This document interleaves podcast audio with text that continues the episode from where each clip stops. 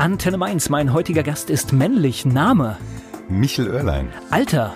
27. Geburtsort? Mainz. Hobbys? Hobbys, da muss ich überlegen. Ganz klar Musik auf jeden Fall. Singen, Klavier spielen.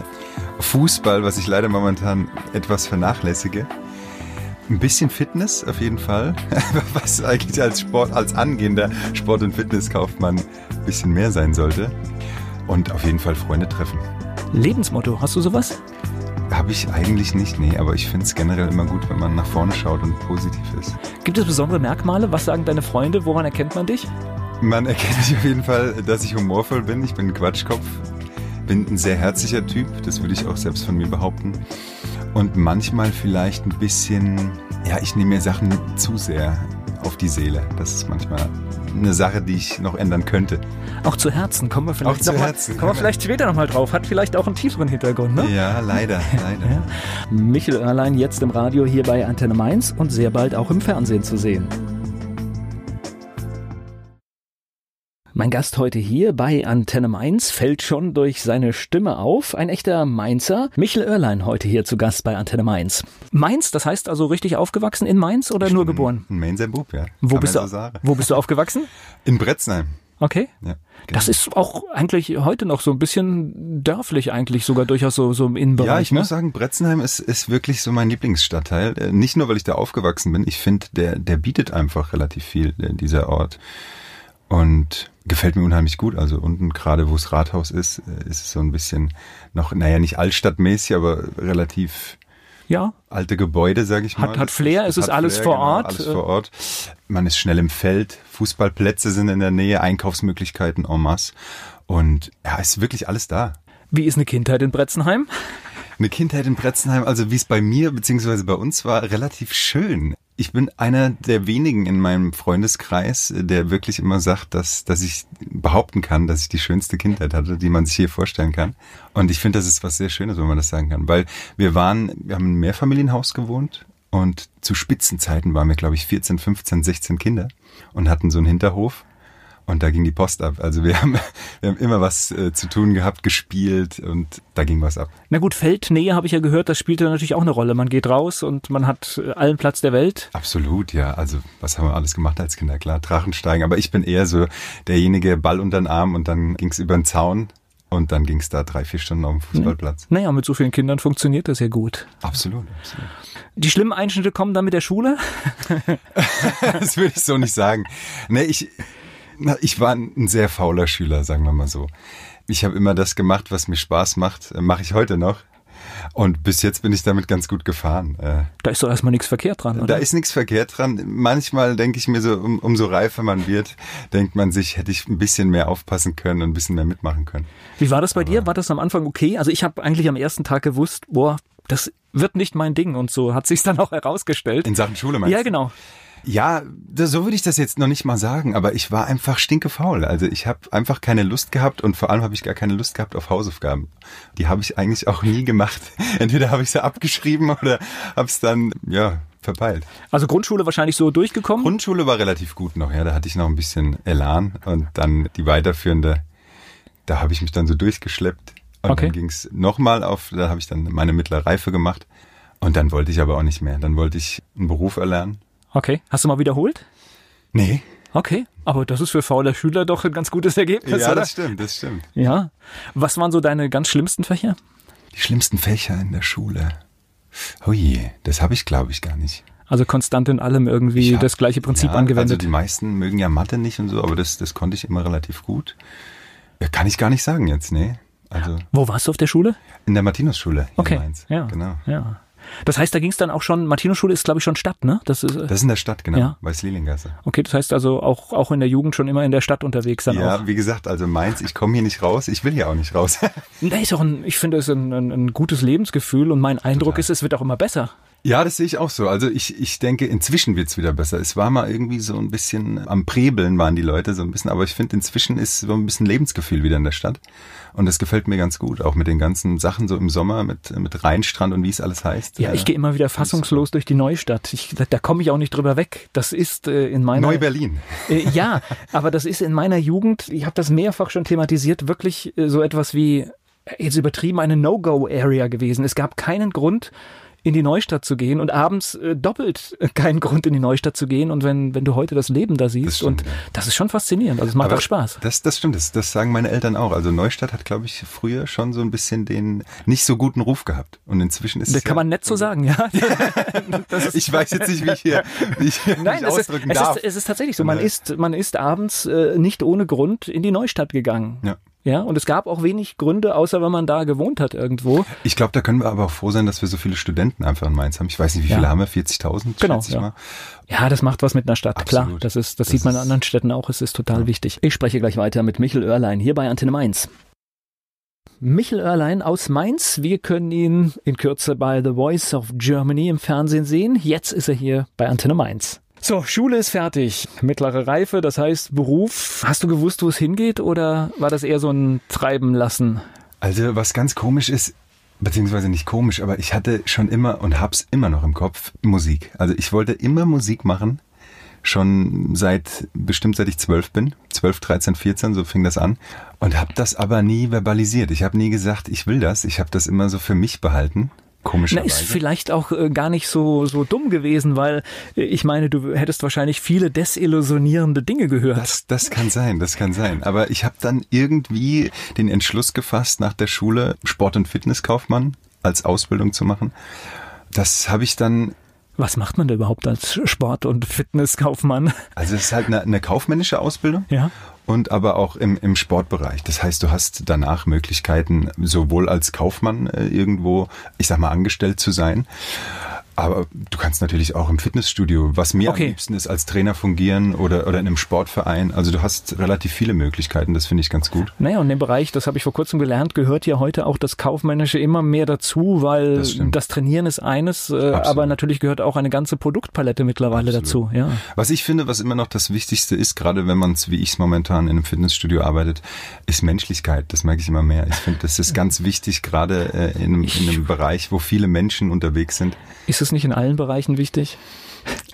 Sollte es, aber man merkt immer mehr, dass es, dass es keine Menschlichkeit manchmal gibt und das ist äh, schade. Nein, wir sind oft in Prozessen drin, das stimmt. Und aber wenn man Menschen nicht mitnimmt, dann laufen auch Prozesse nicht gut. Das stimmt, das stimmt. Da das, bin ich bei dir. Okay, das heißt, du hast im Prinzip diesen diesen kaufmännischen Weg gewählt, aber hättest natürlich lieber Musik gemacht, oder? Ich hätte lieber Musik gemacht und das habe ich dann auch gemerkt und habe mich dann 2000, jetzt muss ich überlegen, wann das war, Ende 2010 habe ich bei der Schauspielschule vorgesprochen in Mainz und wurde dann genommen, was ich nicht, wo ich nicht mit gerechnet hätte und habe dann die Ausbildung abgebrochen, Sport- und Fitnesskaufmann. Oh, ich, nach, äh, nach äh, einem Jahr. Äh, Freunde, Verwandtschaft, die waren bestimmt alle begeistert. Wenn das, du gesagt das, hast, hier, ich lass das jetzt mal mit der Ausbildung, das mache ich nicht fertig, ich gehe jetzt lieber auf die Bühne. Das stimmt. Also es war, es war gemischt. Also die manche haben gesagt, mach das, was du, was du denkst, du bist noch jung. Das fand ich auch sehr gut, dass das von manchen kam. Und manche haben gesagt, ja, warum brichst du das jetzt ab? Also du hast jetzt noch zwei Jahre und so. Aber nö, ich wollte den Weg gehen und. Zwei ich, Jahre sind eine verdammt lange Zeit, das, wenn man jung ist. Also das, das stimmt, ist, ja. ja Wie also, alt war ich da? Jetzt muss ich überlegen. Ja, ich 21, 20, 21. Ja. Und ja, so bin ich auf die Schauspielschule gekommen, habe das dann von 2011 bis 2014 äh, studiert und ja, so war das. Ich spreche gleich weiter mit Michel Oerlein. Ich bin Volker Pietsch. Mein heutiger Gast hat uns schon ein bisschen von seinem Werdegang berichtet. Eine Schauspielausbildung hat er gemacht. Michel Oerlein aus Mainz ist hier zu Gast bei Antenne Mainz. Lass mich nochmal zur Musik kommen. Das heißt, mit zwölf Jahren hast du gemerkt, Musik, ja, das könnte irgendwas sein, was dir gefällt, was, was dich anspricht. Wie hat sich das geäußert? Das heißt, irgendwelche Musik gehört oder auch selbst gemacht? Also Musik habe ich relativ früh angefangen zu hören. Ich glaube, äh, ich habe das von meinem ältesten Bruder, der hat immer ganz viel Musik gehört und ganz viele CDs gehabt. Da habe ich, glaube ich, mit, mit acht Jahren die erste CD ihm geklaut. ich hoffe, er hört das jetzt nicht. und äh, habe die dann immer gehört. Und dann so ging das immer weiter, so, so, so stieg mein Interesse quasi für Musik. Was war denn das für eine CD? Die erste CD, das weiß ich noch ganz genau, das darf man eigentlich gar nicht sagen, wobei ich die eigentlich gut finde. Das ist äh, Bone Thugs and Harmony. Ich weiß nicht, ob die einem was sagt. Das ist mehr so Rap. Okay. Aber sehr harmonischer Rap. Und so ging das dann immer weiter. Und es hat sich auch total geändert vom Musikgeschmack. Also es ging immer mal, es, immer mal andere Richtungen. Ja, und genau, Klavierunterricht hatte ich von acht bis zwölf, glaube ich.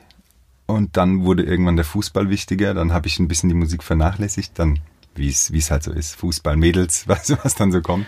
Ähm, gut, Musik hören, ich glaube, das äh, hat jeder in der Jugend, das, das begleitet einen. Ich glaube, es ist auch ein normaler Prozess. Aber wann hast du denn zum ersten Mal selbst gesungen, Musik gemacht, so richtig, wo du sagst, ich mache hier gerade Musik. Mhm. Ja, das war so mit 14, 15, möchte ich sagen. Das, da da habe ich mich wieder an irgendeinem Tag ans Klavier gesetzt und vor mich hingespielt und dann auch gesungen. Und da habe ich dann auch angefangen, meine ersten Songs zu schreiben. Das war so mit 15. War da schon die Stimme da, die wir jetzt hier hören? Ich glaube nicht. Also ich glaube schon, dass Potenzial da war, aber es hat sich wahrscheinlich anders angehört. Okay. Nee, aber so, so, so fing das an. Da habe ich die, die ersten Songs geschrieben und ab dem Punkt war für mich eigentlich klar, ich will irgendwann damit raus. Also ich sehe das an meinen Kindern, die waren in so einer Musikklasse beide und äh, haben zusammen Orchester gespielt, was das mit einer Gruppe macht und was das mit der musikalischen Erfahrung macht, ist echt der Hammer. Also man kann mit Musik, glaube ich, nicht früh genug anfangen. Das stimmt. Aber ich, ich finde, das liegt immer an einem selbst. Äh, ich glaube, man kann auch da als Elternteil Nein, also äh, bei mir ist es schiefgegangen. Ich hätte es gerne gemacht und hätte auch alle Chancen, glaube ich, bekommen, aber ich war zu der Zeit, wo das vielleicht einfach gewesen wäre. Aber es stimmt schon. Also, also mein Vater selbst hat auch früher in, in mehreren Bands gespielt und gesungen. Also er hat mehr gesungen, gespielt, äh, gut ein bisschen Klavier, aber das war's. Und ich glaube, also mein Opa auch sehr musikbegeistert. Ich glaube, es liegt auch in der Familie und das ist meistens, glaube ich, so. Okay, das heißt, Schauspieler bist du, ja? Fertig ausgebildet? Ich bin Schauspieler, genau. Ja. Und das ist ja nun, sage ich mal, auch. Also hatte ich hier auch schon ein wunderschönes Beispiel von jemandem, der wirklich alles gelernt hat, auch dann das Glück hatte, am Anfang der Karriere ein paar Bühnenengagements zu haben, auch mal längere, sogar mit dem Tourneetheater unterwegs. Aber dann kam die große Realität, dass wenn du nicht Jobs kriegst, dann bist du irgendwann am Ende, ne? Das stimmt. Das ist ein hartes, äh, das ist echt sehr hart.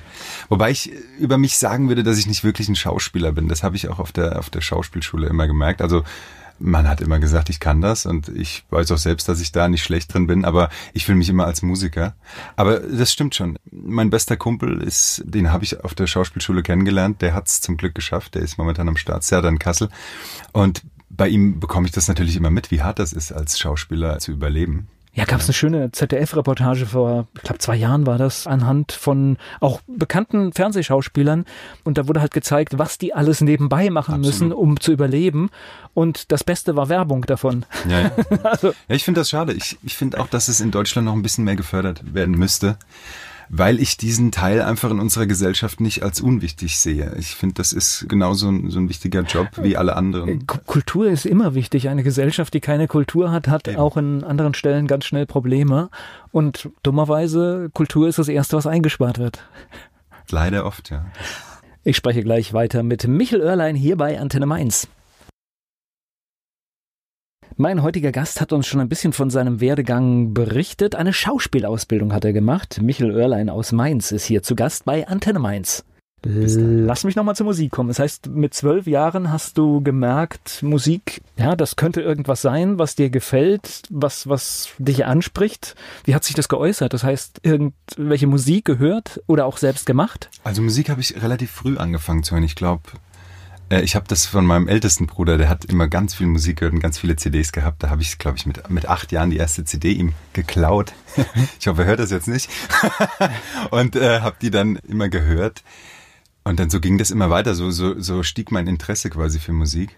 Was war denn das für eine CD? Die erste CD, das weiß ich noch ganz genau, das darf man eigentlich gar nicht sagen, wobei ich die eigentlich gut finde. Das ist äh, Bone Thugs and Harmony. Ich weiß nicht, ob die einem was sagt. Das ist mehr so Rap. Okay. Aber sehr harmonischer Rap. Und so ging das dann immer weiter. Und es hat sich auch total geändert vom Musikgeschmack. Also es ging immer mal, es, immer mal andere Richtungen. Ja, und genau, Klavierunterricht hatte ich von acht bis zwölf, glaube ich. Und dann wurde irgendwann der Fußball wichtiger. Dann habe ich ein bisschen die Musik vernachlässigt. Dann wie es wie es halt so ist. Fußball, Mädels, was, was dann so kommt. Ähm, gut, Musik hören, ich glaube, das hat jeder in der Jugend, das, das begleitet einen. Ich glaube, es ist auch ein normaler Prozess. Aber wann hast du denn zum ersten Mal selbst gesungen, Musik gemacht, so richtig, wo du sagst, ich mache hier gerade Musik. Mhm. Ja, das war so mit 14, 15, möchte ich sagen. Das, da da habe ich mich wieder an irgendeinem Tag ans Klavier gesetzt und vor mich hingespielt und dann auch gesungen. Und da habe ich dann auch angefangen, meine ersten Songs zu schreiben. Das war so mit 15. War da schon die Stimme da, die wir jetzt hier hören? Ich glaube nicht. Also ich glaube schon, dass Potenzial da war, aber es hat sich wahrscheinlich anders angehört. Okay. Nee, aber so, so, so fing das an. Da habe ich die, die ersten Songs geschrieben und ab dem Punkt war für mich eigentlich klar, ich will irgendwann damit raus.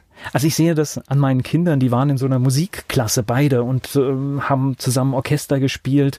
Was das mit einer Gruppe macht und was das mit der musikalischen Erfahrung macht, ist echt der Hammer. Also man kann mit Musik, glaube ich, nicht früh genug anfangen. Das stimmt. Aber ich, ich finde, das liegt immer an einem selbst. Äh, ich glaube, man kann auch da als Elternteil Nein, also äh, bei mir ist es schiefgegangen. Ich hätte es gerne gemacht und hätte auch alle Chancen, glaube ich, bekommen, aber ich war zu der Zeit, wo das vielleicht einfach gewesen wäre. Aber es stimmt schon. Also, also mein Vater selbst hat auch früher in, in mehreren Bands gespielt und gesungen. Also er hat mehr gesungen, gespielt, äh, gut ein bisschen Klavier, aber das war's. Und ich glaube, also mein Opa auch sehr musikbegeistert. Ich glaube, es liegt auch in der Familie und das ist meistens, glaube ich, so. Okay, das heißt, Schauspieler bist du, ja? Fertig ausgebildet? Ich bin Schauspieler, genau. Ja. Und das ist ja nun, sage ich mal, auch. Also hatte ich hier auch schon ein wunderschönes Beispiel von jemandem, der wirklich alles gelernt hat, auch dann das Glück hatte, am Anfang der Karriere ein paar Bühnenengagements zu haben, auch mal längere, sogar mit dem Tourneetheater unterwegs. Aber dann kam die große Realität, dass wenn du nicht Jobs kriegst, dann bist du irgendwann am Ende, ne? Das stimmt. Das ist ein hartes, äh, das ist echt sehr hart. Wobei ich über mich sagen würde, dass ich nicht wirklich ein Schauspieler bin. Das habe ich auch auf der, auf der Schauspielschule immer gemerkt. Also, man hat immer gesagt, ich kann das und ich weiß auch selbst, dass ich da nicht schlecht drin bin, aber ich fühle mich immer als Musiker. Aber das stimmt schon. Mein bester Kumpel ist, den habe ich auf der Schauspielschule kennengelernt, der hat es zum Glück geschafft, der ist momentan am Start, Serdan Kassel. Und bei ihm bekomme ich das natürlich immer mit, wie hart das ist, als Schauspieler zu überleben. Ja, gab es eine schöne ZDF-Reportage vor, ich glaube, zwei Jahren war das, anhand von auch bekannten Fernsehschauspielern. Und da wurde halt gezeigt, was die alles nebenbei machen Absolut. müssen, um zu überleben. Und das Beste war Werbung davon. Ja, ja. also. ja ich finde das schade. Ich, ich finde auch, dass es in Deutschland noch ein bisschen mehr gefördert werden müsste weil ich diesen Teil einfach in unserer Gesellschaft nicht als unwichtig sehe. Ich finde, das ist genauso ein, so ein wichtiger Job wie alle anderen. Kultur ist immer wichtig. Eine Gesellschaft, die keine Kultur hat, hat Eben. auch in anderen Stellen ganz schnell Probleme. Und dummerweise, Kultur ist das Erste, was eingespart wird. Leider oft, ja. Ich spreche gleich weiter mit Michel Oerlein hier bei Antenne Mainz.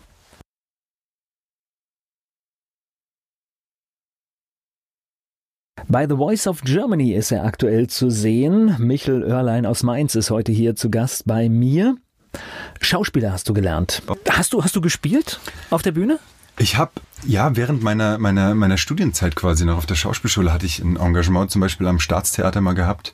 Dann haben wir natürlich szenische Abende immer gemacht in der Schauspielschule. Da hat man, wir haben auch mal in Worms gespielt. Also ja, ein bisschen hat man schon was gemacht. Man durfte auch mal in, in, in kleinen, wirklich nur kleinen Kurzfilmen mitspielen, zum Beispiel beim ZDF oder Dreisat. Das waren dann so Erfahrungen, die man gemacht hat. Aber jetzt wirklich, dass ich davon von gelebt habe, kann ich nicht sagen. Was war die beste Rolle? Die beste, also meine Lieblingsrolle war wirklich Wojcek. Das hat mir sehr viel Spaß gemacht. Was hast du da gemacht? Das ist so eine, ein ganz verrückter Typ, der den ganzen Tag nur Erbsen essen muss, vom, vom Doktor aus. Und das macht äh, total Spaß, wenn du einfach, übrigens ein toller Film mit Klaus Kinski gibt's da, spielt er überragend. Und das war so meine Lieblingsrolle, Wojciech. Das ist so völlig fern von, von der Realität, wie man eigentlich selbst ist ja. und hofft, niemals so zu, zu werden. Und das war total cool, ja. Wäre das auch was gewesen? Aber du hast ja schon so einen kleinen Zweifel angedeutet. Du, du hast gesagt, du kannst es zwar, aber so, das mit dem Herz war es nicht 100 Prozent? Ja, ich, ich sag immer, meine Leidenschaft ist Musik und mein Hobby ist Schauspiel. Also war es ein Umweg ähm, quasi, um irgendwie wieder zur Musik zu kommen? Ich glaube unterbewusst, wenn ich das mir jetzt mal so eingestehe, schon, ja. Ich dachte wahrscheinlich, dass ich da irgendwie äh, dann zur Musik komme, aber ich bin absolut froh, dass ich es gemacht habe. Und ich könnte es mir auch vorstellen, nochmal zu machen für ein paar Jahre. Also das macht schon Spaß, absolut. Na, und ich glaube ja auch die, die Schauspielerei, also nicht umsonst gibt es zum Beispiel in vielen Business-Schulungen, wo Manager geschult werden, sind oft Schauspieler dabei, weil die natürlich auch Dinge beibringen können, wie zum Beispiel ein ordentlicher Auftritt funktioniert. Absolut. Ein Auftritt ist ja nicht nur auf der Bühne, sondern auch bei einer Präsentation gibt es Dinge, die man Klar. da sich holen kann. Also ja. deswegen ist es mit Sicherheit absolut hilfreich. So, also Schauspieler Schauspielerei nicht, nicht so richtig, aber ein bisschen was gemacht. Ein bisschen junger Mensch, irgendwas musst du machen, ne? Das stimmt, ja. was war der Plan?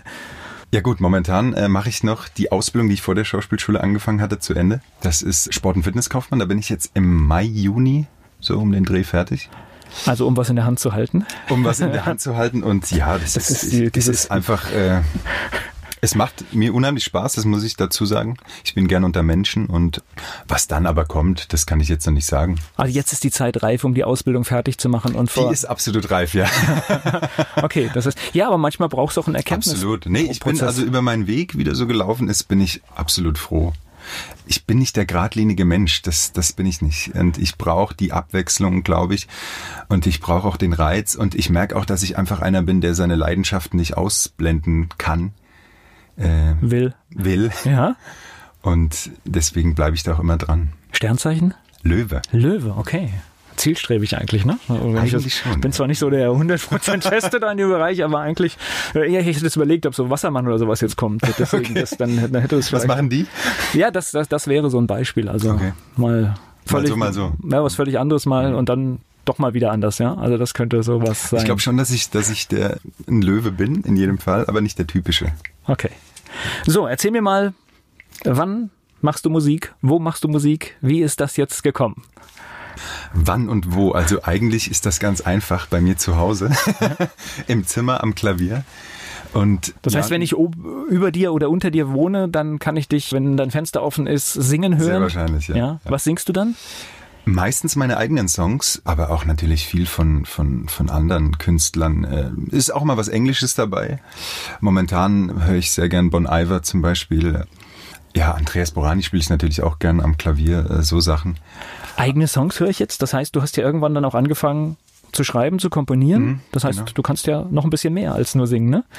Ja, also das, das, das mache ich schon wirklich lange, seit ich 15 äh, bin, wie gesagt. Und habe irgendwann dann angefangen mit meinem mittleren Bruder, das mal zusammen zu machen. Das machen wir jetzt ungefähr seit zwei, drei Jahren. Allerdings ist er jetzt Vater geworden, dann wird die Zeit auch knapper ja. bei ihm. Das sind alles so Dinge, die da hinzukommen. Und ja, müssen wir da ein bisschen zurückstecken. Von daher bin ich da jetzt ein bisschen am Alleine werkeln. Wenn man Musik macht, dann möchte man das doch auch irgendwie auf die Bühne bringen, vielleicht äh, im besten Fall ein, ein Album produzieren, in die Charts kommen. Ich weiß gar nicht, das, äh, Absolut, ist, das, ist das, das schwingt doch mit, oder? Also das ist so, das ist so mein Ziel auf jeden Fall, dass, dass irgendwann mal da ein Album liegt, wo man sagt, das ist meins. Und das dann natürlich aber auch spielt. Ich spreche gleich weiter mit Michel Oerlein hier bei Antenne Mainz. Heute hier bei uns im Radio der Mainzer Michel Oerlein. Er macht Musik und dazu muss man natürlich auch in Massenmedien auftauchen, auch im Fernsehen. Das mit dem Fernsehen ist eigentlich schon da, ne? Das kommt jetzt. Ja. was, was, was kommt denn jetzt? Verrate uns mal. Oder, oder wie ist es dazu gekommen? Wie ist es dazu gekommen? Also The Voice of Germany schaue ich eigentlich seitdem es angefangen hat.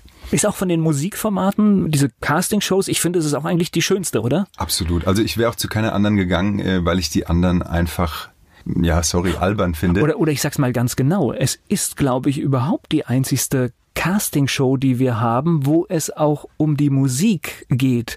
Man darf äh, das ja nicht verkennen. Deutschland sucht den Superstar, ist kein vorrangiges Musikformat, sondern das ist ein Unterhaltungsformat, wo es auch ganz bewusst darum geht, erstmal Leute vorzuführen.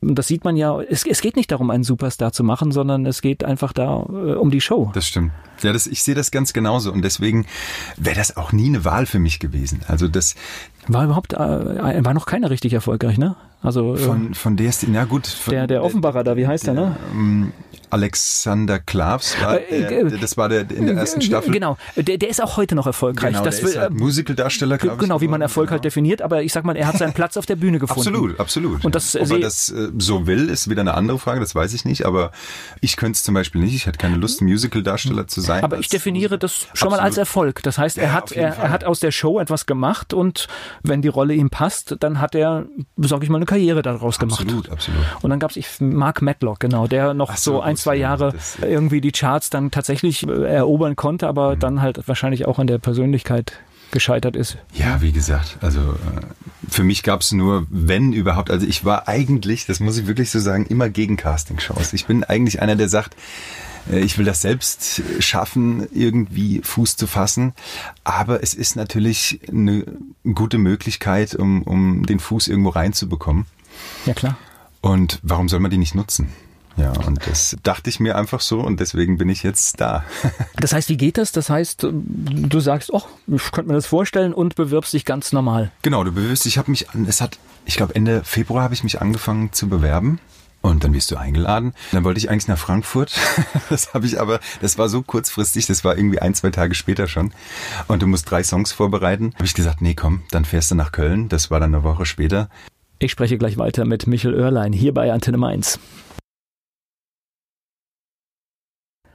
Bei The Voice of Germany ist er zu sehen. Michel Oerlein ist heute hier zu Gast bei Antenne Mainz. Du hast uns gerade vom Casting berichtet. Du bist nach Köln gefahren und wie läuft das Casting dann überhaupt ab? Erstmal durch alle möglichen Runden. Also du hast quasi einen Riesenraum, da sind dann 20 Leute, alle halbe Stunde, äh, singst dann davor quasi und dann äh, wird entschieden, ob du in die nächste Runde kommst. Das ist am gleichen Tag. Wir sind also noch weit, weit vor dem Fernsehstudio, ne? Absolut, ne? Ja, ja, okay. Ist, das ist schon ein weiter, weiter Weg. Genau, dann kommst du quasi in den nächsten Raum, diesmal mit Mikrofon und Verstärker, wieder von einer anderen Jury. Dann musst du nochmal zwei Songs singen und dann wird wieder entschieden, kommst du in die dritte Runde oder nicht. Da hatte ich das Glück, dass sie gesagt haben, gut, du musst die dritte gar nicht machen, du kannst schon nach Hause fahren. Dann fährst du nach Hause und dann wartest du erstmal so ein, zwei Wochen. Und dann kann es aber auch sein, dass sie sagen, hm, nee, du, tut mir leid, war doch nix. Wenn du Glück hast, was ich hatte, wirst du nochmal nach Berlin eingeladen. Das ist dann die sogenannte finale Auswahlrunde. Das sind dann die besten 300. Und da musst du dann vom kompletten Produktionsteam quasi vorsingen, nochmal drei neue Songs. Und dann fährst du wieder heim und darfst wieder hoffen. Es kann aber auch sein, dass sie dann äh, anrufen und sagen, sorry, bist zwar weit gekommen, aber leider nicht. Und ich hatte das Glück dann ja unter die besten, ich sag mal, ich glaube 130 kommen in die Blind Auditions. Ja, und da sieht man mich dann heute Abend. Das hört sich jetzt ganz schön stressig an. Das heißt, das ist ja wirklich, das sind viele Runden und jedes Mal, das stelle ich mir fast wie so eine Prüfungssituation auch vor, oder? Also das muss ich wirklich sagen. Ich bin durch die Schauspielschule relativ cool geworden, was, was, was Auftritte angeht. Aber da hat mir das Herz wirklich am Halse geschlagen. Da, das war schon enorm. Und jetzt gerade dieser eine Tag, äh, weißt du, bist du in der ersten Runde, dann weißt du, ah, jetzt kommt das hm. nochmal. Und aber Erleichterung dann, wenn man sagt, okay, dritte Runde brauchen wir gar nicht von dir, oder, oder warst du verunsichert? Nö, das, das, das war natürlich toll, äh, zu wissen, ah, okay, dann bin ich anscheinend so gut, dass ich die nicht brauche. Denkt man sich natürlich, ja, ein bisschen, auch wenn es ne? arrogant klingt, aber natürlich ist es beruhigend. Aber das Beruhigendste war natürlich dann den, den Anruf zu bekommen, äh, du bist in den Blind Auditions. Das war natürlich cool. Ich finde auch, man hat sowieso schon gewonnen wenn man, wenn man schon auf der Bühne steht bei den Blinds, weil da kommen wirklich nur die Besten hin. Naja, erstmal ist es ein Millionenpublikum, vor dem Absolut. du singen darfst, also definitiv. Darfst du verraten, was du gesungen hast in dem, in dem Casting, in den in den Castings, ja, das darf ich verraten. Ja. Ich denke schon. also in den, du meinst in den Vorrunden? Genau. Da habe ich von äh, Gregor Meile, die Leichtigkeit des Seins war das, dann Andreas Burani, Hey, und ich hatte so eine, so eine abgespacede Version von Annette Louisanne, hat das gecovert von Tokyo Hotel durch den Monsun. Okay. Aber das ist eine ganz, ganz witzige Kombination. Ja, das ist, wobei es relativ, das Cover ist relativ ruhig, was sie da gemacht hat. Eigentlich ganz schön. Das waren die drei Songs, genau. Das sieht man, wenn man so eine Castingshow genau anschaut. Manchmal sind da Leute mit einer echt guten Stimme und dann, dann haben die sich einen falschen Song rausgesucht mhm. und deswegen scheitern die. Ja. Hast du da, du sagst ja, du hast eine Woche später bis nach Köln gefahren. War das dann auch die Überlegung, dass du sagst, wenn ich halt schon da bin, dann muss das sitzen? Ja, das ist natürlich schon von Vorteil, wenn, wenn man, wenn man weiß, und ich glaube, ich kann das bei mir ganz gut einschätzen, was einem liegt. Und Borani singe ich immer sehr gerne, ähm, Gregor Meile auch. Und deswegen habe ich mir die beiden Songs auch ausgesucht. Den dritten Song sollte ich dann von denen aus singen, was aber auch mir eigentlich gut gelegen hat. Hast du vorher schon mal auf einer großen Bühne gesungen, vor diesem nee, Casting? muss ich wirklich sagen, nicht. Nee, ich habe einmal auf einer Hochzeit von, von Freunden gesungen, aber mehr war da nicht. ist äh, die Schauspielerei, ist die hilfreich, wenn man vor so einer Jury das fragen mich ganz viele Leute ah. immer. Ich würde sagen, ich, ach, das ist schwer zu beantworten. Ich würde Jein sagen, weil es ist wirklich halt Leidenschaft, Musik. Und ich glaube, da bringt einem nicht viel, weil das wirklich aus dem Herzen kommt. Man stellt sich hin als Person, man ist keine Rolle und man schüttet sein Herz aus. Und ich glaube nicht, dass da einem viel hilft, wenn man vorher auf der, viel auf der Bühne gestanden hat. Vielleicht ein bisschen. Michel Oerlein hier zu Gast bei Antenne Mainz. Michel Oerlein heute hier zu Gast bei Antenne Mainz. So, lass uns mal über The Voice of Germany sprechen, obwohl wir wahrscheinlich, wie ich das ahne, hier wenig Informationen jetzt rausbekommen. das heißt, heute Abend sieht man dich im Fernsehen. Du singst ein Lied, das du uns wahrscheinlich noch nicht verraten darfst. Das darf ich sagen. Das okay. ist äh, von Andreas Borani. okay, äh, naheliegend jetzt. genau, nur in meinem Kopf. Okay, das heißt, das ist im Prinzip das, was wir heute Abend im Genau. Fernsehen sehen. Wie es ausgeht, darfst du natürlich nicht verraten. Leider noch nicht, nein. Und auch natürlich nicht, wie der weitere Weg ist, ja. Das heißt, Leider da müssen wir jetzt gespannt verfolgen in den nächsten Wochen, was da passiert. Heute Abend zuschauen. Ja, ja, schon, schon klar. Das sind halt dann auch Verträge, die man eingeht und die man auch Genau. einhalten muss. Absolut. Gehört dann logischerweise, weil es Ja. wäre ja auch blöd, wenn alle Kandidaten dann verraten, was, was, was passiert. Ne? Das nimmt einfach den Spaß auch, finde ich. Und das ist ein ganz wichtiger Faktor, finde ich immer. Wenn, wenn eine Sache keinen Spaß macht, sowohl als, als wenn man auf der Bühne steht, als auch als Zuschauer, dann macht das alles keinen Sinn, finde ich. Lernst du beim Casting oder hast du beim Casting die Mitbewerber kennengelernt? Ja. Also wir kennen uns eigentlich, kann man so sagen, alle. Wir stehen auch alle in Kontakt. Unglaublich schön da, das muss man wirklich so sagen. Ich, ich kann das und muss das jetzt auch nochmal an dieser Stelle sagen. Äh, man fühlt sich unheimlich wohl auch beim kompletten Produktionsteam. Also keiner ist da wirklich, ich sag's jetzt mal, ein Arsch. Das muss ich wirklich sagen, das habe ich so noch nicht erlebt. Na, ich glaube, die wollen natürlich ja auch, dass alle, die dort auftreten, gut aussehen und deswegen musste, glaube ich, gute Stimmung machen. Ja, aber ich Wenn du den glaube- Maßstab einer normalen TV-Produktion da ansetzen würdest, ich glaube, da Das würden, würden viele sein, eine schlechte. Performance geben. Nee, Ich finde es auch gut, dass man einfach, wenn man jetzt sagt, nee, das möchte ich nicht, dass das gesendet wird, oder dann ist das in Ordnung. Dann wird das auch nicht äh, gemacht. Und das finde ich gut. Also fairer Umgang. Ja, absolut. Spannend. Darfst du verraten, was es für ein Gefühl ist, das erste Mal auf so einer großen Bühne zu stehen? Ich darf's, aber ich glaube, es ist noch viel schwerer zu versuchen, wie, es ist. Also vor allen Dingen, ich meine, es gibt ja Künstler, die, die haben dann schon mal, sag ich mal, in Bürgerhäusern Mhm. gespielt oder vor tausend Leuten bei irgendeiner Geschichte oder als Vorband. Ja. Aber wenn man dann so da so reinfällt, ich, ich glaube, das ist schon beeindruckend, oder? Es ist schon krass. Also klar, wie du schon sagst, äh, vom Schauspiel her kenne ich das, vor Leuten zu spielen. Das meiste war, glaube ich, ja, im Staatstheater im großen Haus, das sind knapp 1000 Leute. Aber das ist was anderes. Ich habe mal in der, in der Uni, in der Muschel, glaube ich, war das mal vor, was waren das, 100 Leuten mal gespielt, aber das war wirklich nicht viel. Es ist was anderes. Also wenn man wirklich jetzt weiß, die Regie zählt runter 30 Sekunden noch bis zum Auftritt und man steht quasi vor den Treppen zur Bühne. Und es gibt keinen Weg zurück. Und es gibt keinen Weg zurück. Und der soll auch nicht zurückgehen. Da, also der Puls ist da wirklich schon bei, bei 200, glaube ich. Und das Gefühl ist, also es ist so ein bisschen ein Rauschzustand, finde ich. Also man, man steht dann, man läuft auf die Bühne und steht dann da und man realisiert es nicht. Und es ist aber auch gleichzeitig ein schönes Gefühl. Es ist, man kann es nicht beschreiben. Es Es gibt ja eine Reihe von, von Künstlern, die äh, 40, 50 Jahre auf der Bühne sind und immer noch Lampenfieber haben und genau dieses gleiche Gefühl. Mhm. das stimmt, also, ja. Das habe ich auch schon oft und, und die brauchen es halt einfach. Und dann Ich glaube, das geht auch nicht weg. Also da, wenn man das nicht abhaben kann, dann ist man dafür nicht geschaffen, glaube ich. es, na, es Aber sorgt es ja auch für hohe Konzentration. Das heißt, in dem Moment, wo man diese Aufregung hat, das hat ja auch Vorteile. Also der Körper kenn schüttet da ja Dinge aus, um sich zu konzentrieren. Ja? Also bei mir ist es immer so, wenn ich wirklich ganz drin bin, dann fangen an, so langsam die, die Fingerspitzen zu kribbeln, weil dann wahrscheinlich das Blut einfach dahin muss, wo es am wichtigsten ist. Und dann merke ich, okay, ich bin fokussiert. Was sagt der Freundeskreis? Sind die stolz?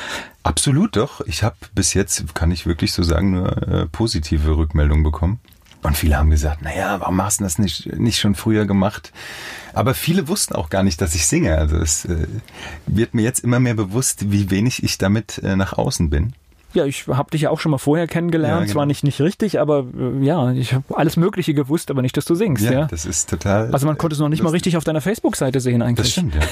ja ich weiß nicht warum. Ich bin, aber das muss ich auch dazu sagen, ich bin ein Riesenkritiker von mir selbst. Und das ist, das müsste ich ablegen. Weiß ich gar nicht, ist gar nicht das Schlechteste, wenn man kritisch mit seiner eigenen Arbeit Ja, umgeht. ich mach's zu viel einfach. Also ich, ich putz mich immer runter. Und das ist, das ist nicht gut. Man sollte auch mal, glaube ich, zu sich sagen, du kannst was und das war gut. Ich spreche gleich weiter mit Michel Oerlein.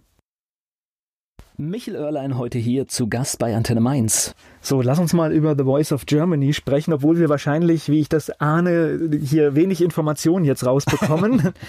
das heißt, heute Abend sieht man dich im Fernsehen. Du singst ein Lied, das du uns wahrscheinlich noch nicht verraten darfst. Das oder? darf ich sagen. Das Okay. ist äh, von Andreas Borani. Okay, Äh, naheliegend jetzt. genau, nur in meinem Kopf. Okay, das heißt, das ist im Prinzip das, was wir heute Abend im Genau. Fernsehen sehen. Wie es ausgeht, darfst du natürlich nicht verraten. Leider noch nicht, nein. Und auch natürlich nicht, wie der weitere Weg ist, ja. Das heißt, Leider. da müssen wir jetzt gespannt verfolgen in den nächsten Wochen, was da passiert. Heute Abend zuschauen. ja, ja, schon, schon klar. Das sind halt dann auch Verträge, die man eingeht und die man auch genau. einhalten muss. Absolut. Gehört dann logischerweise, weil es ja. wäre ja auch blöd, wenn alle Kandidaten dann verraten, was, was, was passiert. Ne? Das nimmt einfach den Spaß auch, finde ich. Und das ist ein ganz wichtiger Faktor, finde ich immer. Wenn, wenn eine Sache keinen Spaß macht, sowohl als, als wenn man auf der Bühne steht, als auch als Zuschauer, dann macht das alles keinen Sinn, finde ich. Lernst du beim Casting oder hast du beim Casting die Mitbewerber kennengelernt? Ja. Also wir kennen uns eigentlich, kann man so sagen, alle. Wir stehen auch alle in Kontakt. Unglaublich schön da, das muss man wirklich so sagen. Ich, ich kann das und muss das jetzt auch nochmal an dieser Stelle sagen. Äh, man fühlt sich unheimlich wohl auch beim kompletten Produktionsteam. Also keiner ist da wirklich, ich sag's jetzt mal, ein Arsch. Das muss ich wirklich sagen, das habe ich so noch nicht erlebt. Na, ich glaube, die wollen natürlich ja auch, dass alle, die dort auftreten, gut aussehen und deswegen musste, glaube ich, gute Stimmung machen. Ja, aber Wenn du den Maßstab einer normalen TV-Produktion da mhm. ansetzen würdest, ich glaube, da würden, würden viele eine schlechte Performance geben. Nee, ich finde es auch gut, dass man einfach, wenn man jetzt sagt, nee, das möchte ich nicht, dass das gesendet wird oder dann ist das in Ordnung. Dann wird das auch nicht äh, gemacht. Und das finde ich gut. Also fairer Umgang. Ja, absolut. Spannend. Darfst du verraten, was es für ein Gefühl ist, das erste Mal auf so einer großen Bühne zu stehen? Ich darf's, aber ich glaube, es ist noch viel schwerer zu versuchen, wie, es ist. Also vor allen Dingen, ich meine, es gibt ja Künstler, die, die haben dann schon mal, sage ich mal, in Bürgerhäusern gespielt mhm. oder vor tausend Leuten bei irgendeiner Geschichte oder als Vorband. Ja. Aber wenn man dann so da so reinfällt, ich, ich glaube, das ist schon beeindruckend, oder? Es ist schon krass. Also klar, wie du schon sagst, äh, vom Schauspiel her kenne ich das, vor Leuten zu spielen. Das meiste war, glaube ich, im Staatstheater im großen Haus, das sind knapp 1000 Leute. Aber das ist was anderes. Ich habe mal in der, in der Uni, in der Muschel, glaube ich, war das mal vor, was waren das, 100 Leuten mal gespielt, aber das war wirklich nicht viel. Es ist was anderes. Also wenn man wirklich jetzt weiß, die Regie zählt runter 30 Sekunden noch bis zum Auftritt und man steht quasi vor den Treppen zur Bühne. Und es gibt keinen Weg zurück. Und es gibt keinen Weg zurück. Und der soll auch nicht zurückgehen. Da, also der Puls ist da wirklich schon bei, bei 200, glaube ich. Und das Gefühl ist, also es ist so ein bisschen ein Rauschzustand, finde ich. Also man, man steht dann, man läuft auf die Bühne und steht dann da und man realisiert es nicht. Und es ist aber auch gleichzeitig ein schönes Gefühl. Es ist, man kann es nicht beschreiben. Es, es, gibt ja eine Reihe von, von Künstlern, die 40, 50 Jahre auf der Bühne sind mhm. und immer noch Lampenfieber haben und genau dieses gleiche Gefühl. Das stimmt, also, ja. Das habe ich auch schon oft gehört. Und, und die brauchen es halt einfach. Und dann ich glaube, das geht auch nicht weg. Also da, wenn man das nicht abhaben kann, dann ist man dafür nicht geschaffen, glaube ich. Na, es Aber sorgt es ja auch für hohe Konzentration. Das heißt, in dem Moment, Absolut. wo man diese Aufregung hat, das hat ja auch Vorteile. Also der Körper ja, schüttet da ja Dinge aus, um sich zu konzentrieren. Ja? Also bei mir ist es immer so, wenn ich wirklich ganz drin bin, dann fangen an, so langsam langsam die, die Fingerspitzen zu kribbeln, weil dann wahrscheinlich das Blut einfach dahin muss, wo es am wichtigsten ist. Und dann merke ich, okay, ich bin fokussiert. Was sagt der Freundeskreis? Sind die stolz? Absolut doch. Ich habe bis jetzt, kann ich wirklich so sagen, nur äh, positive Rückmeldungen bekommen. Und viele haben gesagt, naja, warum hast du das nicht, nicht schon früher gemacht? Aber viele wussten auch gar nicht, dass ich singe. Also es äh, wird mir jetzt immer mehr bewusst, wie wenig ich damit äh, nach außen bin. Ja, ich habe dich ja auch schon mal vorher kennengelernt. Ja, genau. Zwar nicht, nicht richtig, aber äh, ja, ich habe alles Mögliche gewusst, aber nicht, dass du singst. Ja, ja? das ist total. Also man konnte es noch nicht lustig. mal richtig auf deiner Facebook-Seite sehen eigentlich. Das stimmt, ja. also ja ich weiß nicht warum. Ich bin, aber das muss ich auch dazu sagen, ich bin ein Riesenkritiker von mir selbst und das ist, das müsste ich ablegen. Weiß ich gar nicht, ist gar nicht das Schlechteste, wenn man kritisch mit seiner eigenen Arbeit ja, umgeht. Aber ich mach's zu viel einfach. Also ich, ich putze mich immer runter und das ist, das ist nicht gut. Man sollte auch mal, glaube ich, zu sich sagen, du kannst was und das war gut. Ich spreche gleich weiter mit Michel Oerlein. Im Fernsehen können wir ihn jetzt bei The Voice of Germany verfolgen. Er ist bei mir im Studio. Michel Oerlein ist hier bei Antenne Mainz.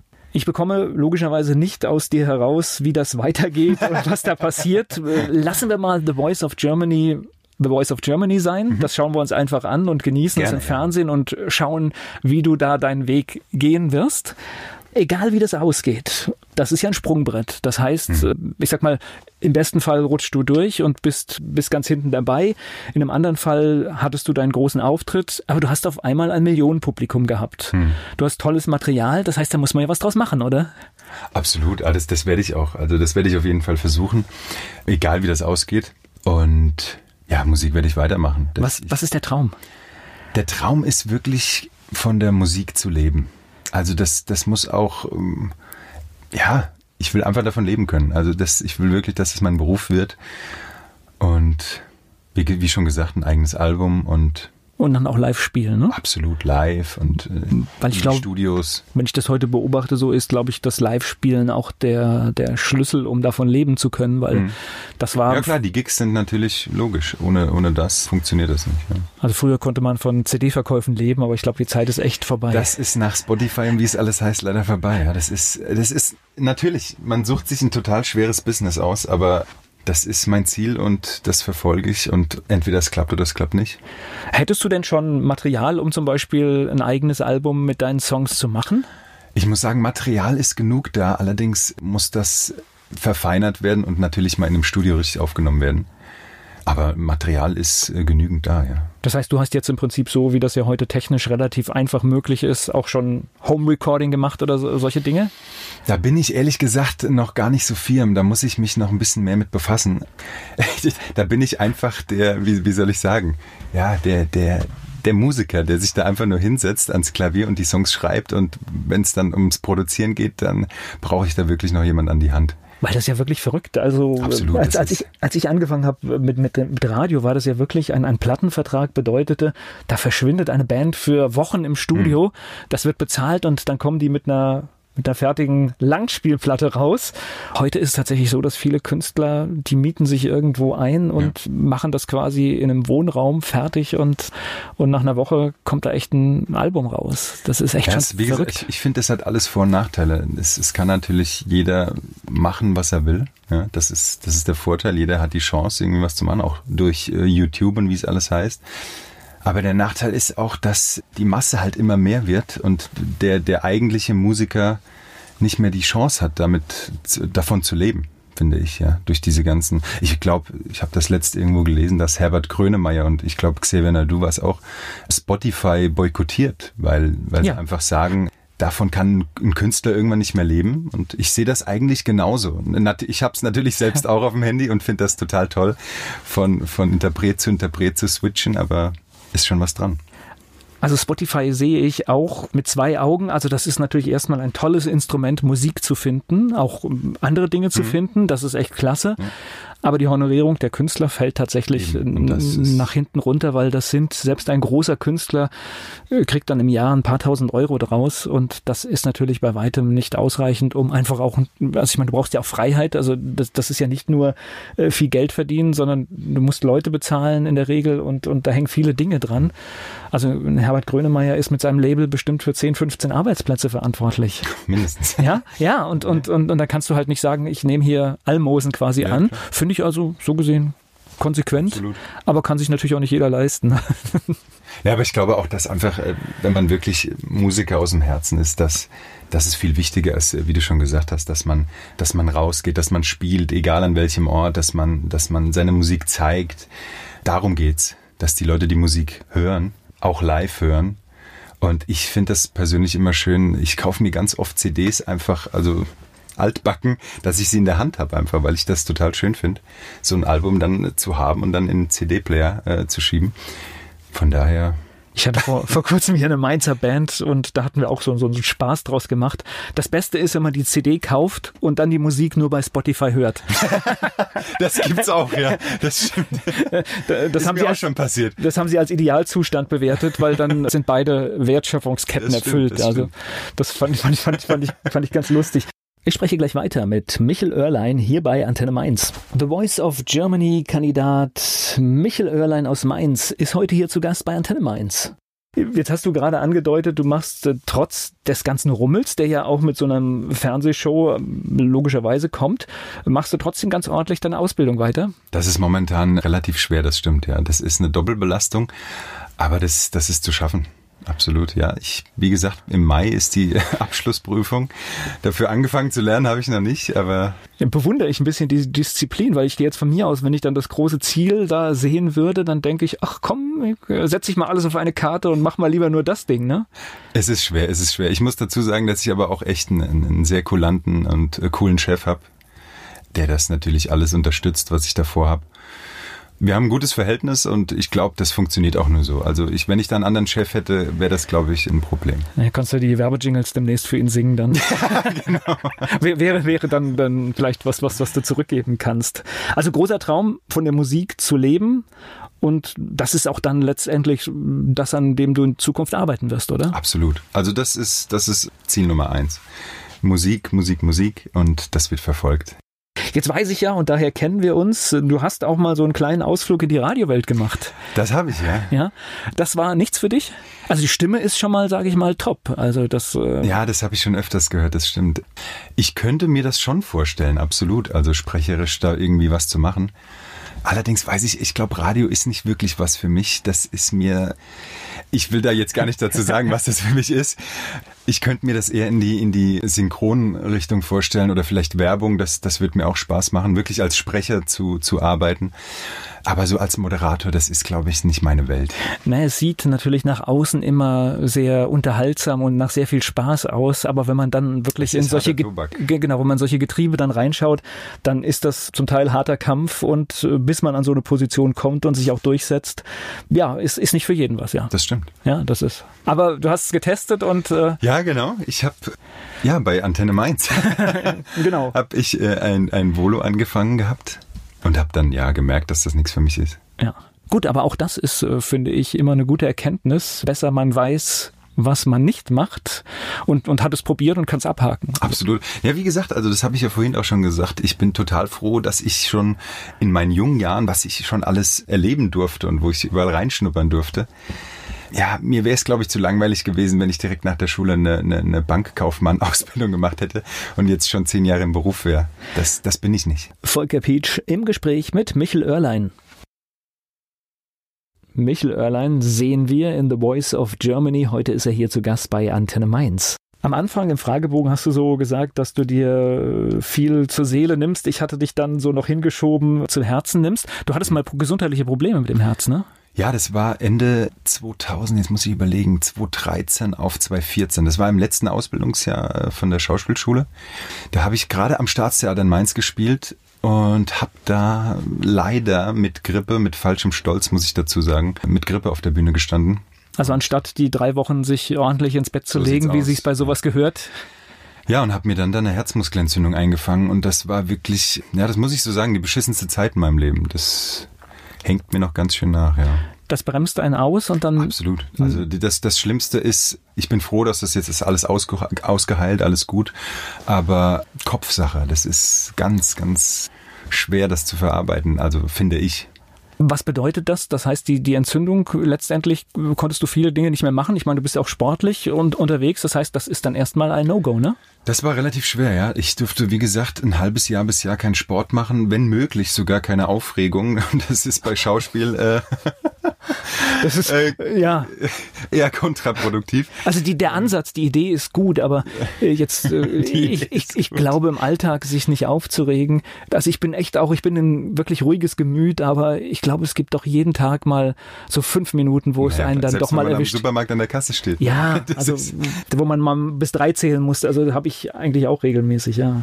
Es war schon, es war schon wirklich eine Probe für mich, das muss ich so sagen.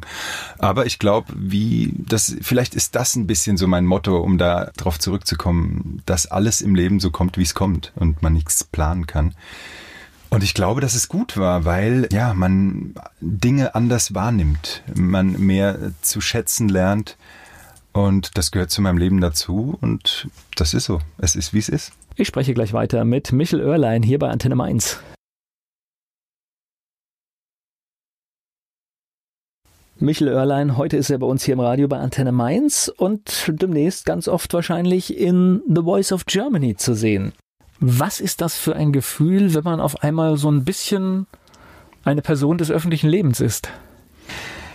Ich glaube, man versteht es noch gar nicht wirklich. Es ist ein komisches Gefühl, weil natürlich viele Leute einen ansprechen. Ach, du bist doch der und der.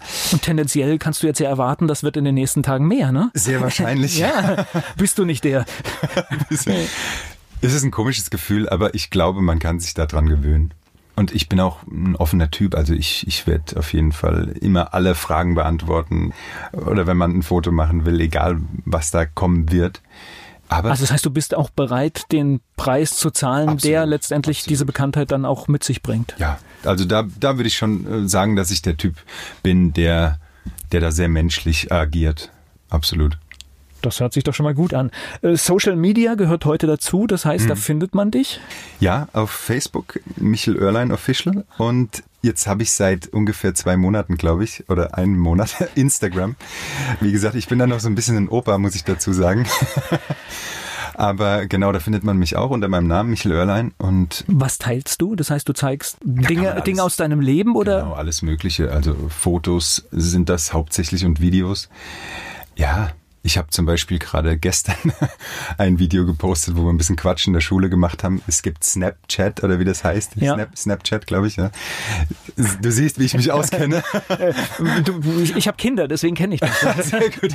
Und da hat dann ein, ein, ein Kommilitone irgendwie so ein, so ein Filter drüber gemacht und da haben wir dann irgendwie so ein Quatsch Lustige, lustige Bilder, ja. So Dinge, also alles Mögliche. Aber natürlich auch, das, das ist natürlich das Wichtigste ist, dass da äh, viel von meiner Musik kommen wird jetzt in den nächsten Wochen und Monaten. Aber ja. das Spannende ist ja, dass man als Künstler heute diese eigenen Kanäle auch hat. Das heißt, früher ja. war man ja wirklich nur so auf Medien wie uns angewiesen. Absolut. Äh, jetzt hast du ja die Möglichkeit, auch Dinge selbst darzustellen und es auch so zu machen, wie du es willst. Ja, ich finde, das, das ist auch wieder ein Vor- und Nachteil. Also ich finde natürlich, dass man dadurch sehr transparent wird. Ne? Das, ist, das ist natürlich ein Nachteil, finde ich. Aber natürlich ein Riesenvorteil, dass die Leute wissen, was macht er. Ähm, die Leute wollen sich ja auch identifizieren mit dem Künstler. Es ist natürlich schon toll, ja, aber ich bin jetzt nicht derjenige, der dann sein Essen fotografiert und sagt, schaut mal, was ich gerade esse. Das brauche ich jetzt, glaube ich, nicht. Bin generell mit meiner Einstellung relativ altmodisch, muss ich sagen. Aber es gehört dazu. Ja, ich saß vor kurzem am Tisch, da haben alle irgendwie das Essen fotografiert in einem Fünf-Gänge-Menü. Ich war der Und du warst schon fertig. Ich, nee, ich war, so, so schlimm war es nicht, aber ich war irgendwie der, ich, ich hatte da noch was anderes zu tun, aber ich war der Einzige, der, glaube ich, nur gegessen hat. Also das ist äh, ohne, ohne irgendwelche Bilder zu machen. Ich habe auch die Sinnhaftigkeit noch nicht verstanden. Ich verstehe das auch nicht. Ich mache das, ich habe das vielleicht in meinem Leben zweimal gemacht, muss ja. ich wirklich zugeben. Also ich habe vor kurzem. Und da sah es toll aus. ich habe vor kurzem mal was selbstgemachtes gepostet, aber nur weil ich stolz war, dass ich zum ersten Mal etwas richtig paniert hatte. Das sind die verschiedenen Schritte dann. Genau, also war ich einfach genau. nur glücklich, dass was geklappt hat. Gut. Ich spreche gleich weiter mit Michel Oerlein hier bei Antenne Mainz. Vielleicht ist hier ein großer Popstar heute bei mir im Studio. Er ist mit dabei bei The Voice of Germany, der Mainzer Michel Oerlein und heute hier zu Gast bei Antenne Mainz. Geht's um Mainz? Mhm. Dein Lieblingsplatz in Mainz? Das ist der Rhein. Also da spaziere ich unheimlich gern entlang Rhein und Dom, Domplatz, Altstadt, Augustiner Gasse, Straße, wie man sie nennt. Ja. Jetzt fällt mir gerade noch ein, du sprichst ein erstaunlich gutes Hochdeutsch. Das heißt, der Mainzer Dialekt ist an dir vorbeigegangen? Wir kennen auch Mainzerisch Babble, wenn du Okay. ja, das ist, äh, wäre nicht glaubhaft. Also ich krieg's irgendwie hin, aber es ist nicht. Nee, also, also klar, wenn, ich kann beides. Ich musste das ja lernen. Also es, es war wirklich schwer auf der Schauspielschule. Wir also da haben ja, sie es dir raustrainiert, oder? Ja, da haben sie es mir wirklich raustrainiert. Ah, okay. Äh, ich finde auch, ich bin wieder schlechter geworden in Sachen Hochdeutsch. Ich fall wieder mehr ins äh, Mainzerische. Aber das war nicht einfach. Da gibt es so ein paar Dinge, die die Mainzer in sich haben, die kriegt man nur schwer raus. Fleischwurst mit Senf oder Handkäse mit Musik? Oh, das ist schwer. Handkäse mit Musik. Dein Ausgehtipp in Mainz? Ausgehtipp in Mainz. Äh, kommt drauf an, zu welcher Jahreszeit. Frühling, ja. Sommer, Herbst, Winter? Also am liebsten im Sommer mit, mit einer Weinflasche, Baguette und Käse an reinsetzen. Okay, das ist ein Konzept. Mainz ist für dich? Mainz ist für mich Leben und Liebe. Und Wiesbaden? Wiesbaden ist für mich eine schöne Stadt. Ich bin überhaupt nicht gegen Wiesbaden. Ich bin sehr gerne in Wiesbaden. Schöne, schöne Ecken haben die. Ja, schöne Stadt. Was meinst du, muss ein echter Mainzer mal gemacht haben? Ein echter Mainzer, was muss der mal gemacht haben? Ja, Handkäse mit Musik gegessen haben. Ja, die Fasennacht geguckt haben. Den Rhein gesehen, den Dom gesehen. Bei The Voice of Germany auftreten. Bei The Voice of Germany, das ist ein absolutes Muss. Der peinlichste Song in deiner Musiksammlung?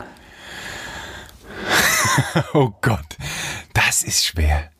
Der peinlichste Song. Ah, da gibt's doch was, oder? Ja, ich würde jetzt mal sagen, vielleicht war das sogar Tokyo Hotel durch den Monsun, weil ich den, äh, den musste ich dann in meine Playlist aufnehmen zum Üben. Aber ob der wirklich peinlich ist, weiß ich nicht. Ansichtssache. Die habe ich vor kurzem im Interview gesehen. Ich weiß gar nicht, ich, ich, ich, glaube, sie werden wieder peinlicher. Die waren früher gar nicht peinlich eigentlich. Als Kinder waren sie, waren sie weniger ja, peinlich. Ähm, hast du sowas wie einen Spitznamen? Ja, also äh, eigentlich nein, aber auch ja. Also Örlein werde ich immer genannt, so wie mein Nachname ist. Ja, einfach. Äh, ja. Das, ich, ich glaube, das ist auch so eine, so eine Mainzer und so eine rein hessische auch, ja. Unart. Ist Eine Mülle, gute. Äh, genau, das habe ich auch, als ich aufs Land gezogen bin, gemerkt, dass äh, immer, immer der, der Nachname. genau diese Nummer, wo ich auch denke, wie redet ihr hier? Mann, Mann, Mann. Fastnachtsfan oder Fastnachtsmuffel? Nö, schon Fan, muss ich schon sagen. Aber dann eher von, von den Alten, wie Rolf Braun, Herbert Bonnewitz das Neue kann ich mir nur selten geben. Okay, also aber das ist dann irgendwie äh, durch die Kindheit geprägt? Ja, also ich habe das natürlich immer mit den Großeltern, aber auch mit meinen Eltern geguckt. Also freitags Pflicht, Pflichttermin, Fernsehen dann? Ja, oder? nicht unbedingt, aber ich habe es eigentlich schon immer geschaut. Aber wie gesagt, ich muss sagen, heutzutage kann ich damit wenig anfangen, weil ich finde, es hat nichts mehr mit der Fastnacht von früher zu tun. Es ist eigentlich mehr Comedy heutzutage, finde ich. Und früher, das war noch ja, das waren so Beiträge aus dem Leben einfach. So, das, das hat einfach meins verkörpert, wenn so ein Rolf Braun da auf der Bühne steht als, ich sag jetzt mal Müllmann oder so. Ja. Ich glaube jetzt gerade, wenn, wenn die Sitzung im Fernsehen übertragen wird, lassen sich die Macher halt auch durch den Druck der Quote genauso, ja. In, das ist immer wieder beim Fernsehen, ja. ja. Es ist, es ist leider, wie es ist, ja. Ja, aber ich glaube, es gibt Dinge, also klar, also ich meine, da wo du jetzt äh, bist, Voice of Germany, die müssen auf die Quote mhm. gucken, weil da geht es um Werbung und um alles Mögliche, aber muss jetzt ARD oder ZDF, müssen die für eine, für eine, für eine Show auf die Quote gucken? Ich, also meiner Meinung nach nein. Ich hätte auch sogar selbst mal Lust gehabt, da mitzumachen, aber habe das dann gelassen, weil ich hätte dann am liebsten eine Büttenrede oder so geschrieben und ich glaube, das, das bringt aber heutzutage nichts mehr. Also, das ist eigentlich traurig, dass man das sagt, aber ich glaube es wirklich, dass es nichts bringt. Also die Bewerbung ist raus. Ich denke die mal, die Verantwortlichen haben es gehört. Mainz 05 ist für dich? Ah ja, das ist mein Heimatverein. Also ich muss aber dazu sagen, dass ich in den Bruchweg lieber gegangen bin als in die Kof. Oh, die heißt ja gar nicht mehr Kofas Arena, die heißt ja Opel Arena. Ähm, kommt man ja durcheinander. Stadion am Europakreis.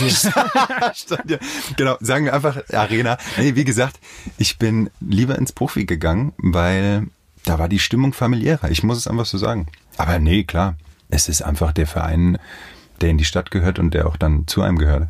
Also ich bin ja kein, also ich habe mit Fußball echt, es geht nicht an mich. Mhm. Ich war aber in beiden Stadien drin und kann das tatsächlich unterschreiben. Ich glaube, im Bruchweg war eine andere Magie. Absolut. absolut. Wobei ich auch das Erlebnis äh, jetzt, wie es ist, nicht, nicht schlecht finde. Also ich finde. Nee, es ist was anderes, aber ja. ich, ich bin einfach so der, der heimelige Typ und da passte der Bruchweg einfach besser. Ja, das ja. ist, äh, aber gut, Dinge werden groß. Ne? Und ich durfte sogar mal in der Jugend gegen sie spielen. Also das wow. Wie ist es ausgegangen? Oh Gott, das sage ich besser nicht. Ich glaube 10-1 oder so. Naja, immerhin. Also, welche berühmte Persönlichkeit möchtest du mal treffen? Das hatte ich letzt noch im Kopf, jetzt fällt es mir nicht ein. Fällt, fällt mir jetzt spontan nicht ein. Weißt du, was an dieser Stelle am häufigsten genannt wird? Sag's mir. Der Papst. Der pa nee, den, den äh, möchte ich nicht treffen. Ich hätte jetzt gedacht, es gibt vielleicht so ein, so ein Musikeridol. Ja, wobei ich sagen muss, ja doch, also Chris Martin von Coldplay, das wäre schon, das wäre schon cool. Haben wir doch einen. ich spreche gleich weiter mit Michel Oerlein hier bei Antenne Mainz.